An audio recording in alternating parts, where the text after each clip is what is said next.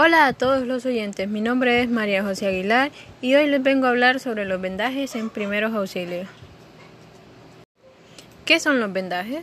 Estos son un procedimiento técnico que consiste en envolver una parte del cuerpo que está lesionado por diversos motivos.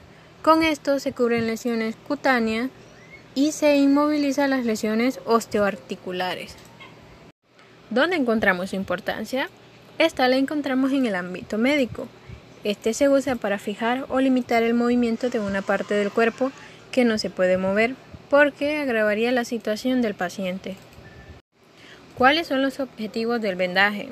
Mitigar el dolor, promover el bienestar físico, conservar la buena posición corporal, asegurar que la venda cumpla su objetivo, que son sostener e inmovilizar, proteger las prominencias óseas e impedir la éstasis venosa. Podemos tener diferentes tipos de vendajes. Vendaje blando o contentivo, usado para contender el material de una cura o un apósito. Vendaje compresivo es aquel que se encarga en hacer una compresión progresiva a nivel de una extremidad, de la parte distal a la proximal con el fin de favorecer el retorno venoso. Vendaje rígido. Este está encargado de inmovilizar completamente la parte afectada y se considera un vendaje de yeso. El vendaje suspensorio es aquel que se encarga de sostener partes del cuerpo como ser el escroto o la mama.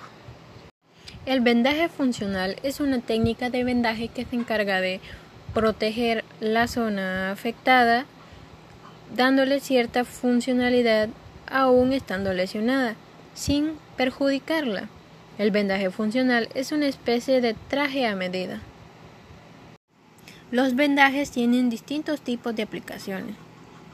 Se encargan de limitar el movimiento de la parte afectada, fijar apósitos o medicamentos tópicos, fijar férulas impidiendo su desplazamiento, facilitar el sostén de alguna parte del cuerpo,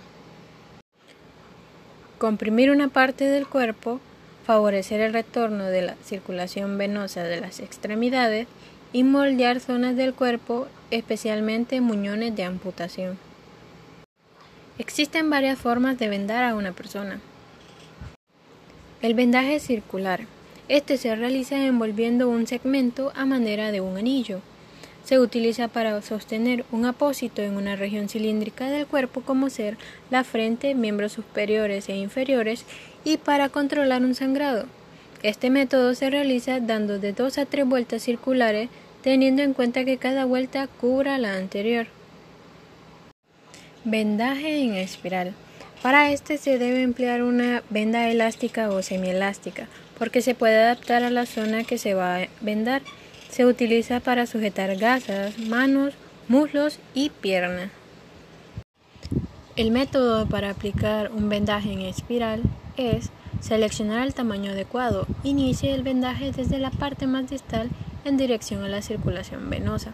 Coloque la punta de la venda en forma oblicua en relación con el eje longitudinal del miembro y de una vuelta. Doble la parte saliente de la punta sobre la venda y de otra vuelta sobre ella para sujetar la punta doblada. Las vueltas de la venda ascienden en espiral de tal manera que cada vuelta cubra dos tercios de la vuelta anterior. Luego esto se debe fijar con un nudo, un esparadrapo o un gancho. Tenemos el vendaje en 8. Esta técnica se aplica en las articulaciones, como ser los tobillos, las rodillas, los codos, etc. Es muy útil para sujetar apósitos e inmovilizarla. El método a seguir para aplicar este vendaje es tiene que dar una vuelta circular al inicio, seguida de un cruce de la venda en forma de 8. Puede terminar con otra vuelta circular. Esto se realiza en partes que estén dobladas, como por ejemplo lo que es las rodillas y los codos. Vendaje recurrente. Este se aplica especialmente a la cabeza, los dedos y muñones, que son extremidades de un dedo o de un miembro que han sido amputadas. El método se lleva a cabo pasando la venda de adelante hacia atrás y viceversa hasta cubrir totalmente la zona lesionada. Al terminar con dos o tres vueltas, circulares en dirección transversal para fijar el vendaje. Vendaje de la muñeca. Este se puede realizar en circular si se trata simplemente de sostener un apósito. Si se quiere inmovilizar la articulación, se hacen pasar varias vueltas de forma tal que abarquen la palma de la mano. El vendaje de la mano puede realizarse en forma oblicua desde la palma de la mano hacia la muñeca y luego terminar cubriendo los dedos o dejándolos libres e incluyendo el pulgar. El vendaje de la mano puede realizarse en forma oblicua desde la palma de la mano hacia la muñeca y luego terminar cubriendo los dedos o dejándolos libres e incluyendo el pulgar. El vendaje de los dedos. Cuando se quiere vendar un dedo es necesario dejar libre su extremidad para poder vigilar la circulación. El vendaje del dedo. Cuando se quiere vendar un dedo es muy importante dejar el final de la extremidad descubierta para poder vigilar la circulación. Pero si es necesario solo cubrir la mitad inferior del dedo se puede aplicar la espiga que comenzará en la muñeca haciendo tres o cuatro vueltas alrededor del dedo vendado. Vendajes de los miembros inferiores. Tenemos el vendaje de la cadera. Este se realiza con una espica, espica de la ingle. Se realiza un vendaje circular en la cintura, se cruza del lado sano hacia la parte alta y externa del muslo y se rodea formando vueltas en ocho. Rodean la cintura y bajan cada vez más. Este vendaje se utiliza en heridas de la parte baja del abdomen, la ingle y la parte alta del muslo. Vendaje de tórax. Puede hacerse en forma de espiral y circular combinado. Casi siempre se comienza con el espiral con inverso. El vendaje del abdomen. Este se puede realizar en forma de espiral o también en forma circular, aunque en ocasiones lo han llamado esculteto de abdomen. Tenemos el vendaje total de la mano. Este es cuando se necesita cubrir totalmente la mano, cuando hay una quemada o herida extensa. Para realizarlo se coloca el pañuelo extendido sobre una mesa o cualquier plano sólido. Se deja pasar la mano sobre el mismo de manera que la muñeca queda también inclinada. Se toma una de sus puntas y se dobla por encima de la mano hasta cubrir la muñeca y el antebrazo. Los cabos que quedan sueltos se cruzan en el dorso de la mano y dirigiéndose hacia la cara palmar. Se realiza un nuevo cruzamiento para sacarlos de nuevo por el dorso donde se atan.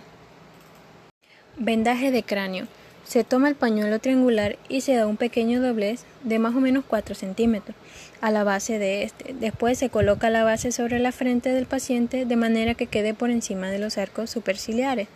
A continuación se toman las puntas y se cruzan hacia atrás, pasando por encima de las orejas, volviéndose a cruzar por debajo de las protuberancias externas del hueso occipital. Se elevan a continuación hacia la frente y se anudan. El vértice que queda libre en la parte posterior del cráneo se levanta y se esconde sobre el vendaje. Normas generales en la realización de vendajes. Lavado de manos antes y después de cada vendaje. Proteger las prominencias óseas antes de vendarlas. Utilizar la venda más adecuada para los fines del vendaje. Se debe fijar el vendaje con esparadrapo o un gancho. Se debe revisar el vendaje y buscar signos de alteración de la circulación. Registrar en la hoja de enfermería fecha, hora, tipo de vendaje y de venda utilizada y demás observaciones pertinentes. Las condiciones que debe reunir un buen vendaje. Si es una extremidad, este se deben dejar los finales al aire libre para poder observar si este cambia de color o se ponen fríos, azulosos o se adormecen. Es casi seguro que el vendaje está demasiado apretado. Los miembros deben vendarse comenzando desde la extremidad hacia la raíz para no dificultar la articulación a través de las venas. No debe ser colocado sobre la piel lesionada. No debe ser muy voluminoso, debe quedar firme y no debe producir ningún dolor. Como conclusión tenemos que debes de pensar en la lesión y qué tipo de vendaje y forma del vendaje necesitas, siendo muy importante revisar que el vendaje quede bien y no cause ningún daño a la persona. Esto ha sido una breve información sobre los vendajes y adiós.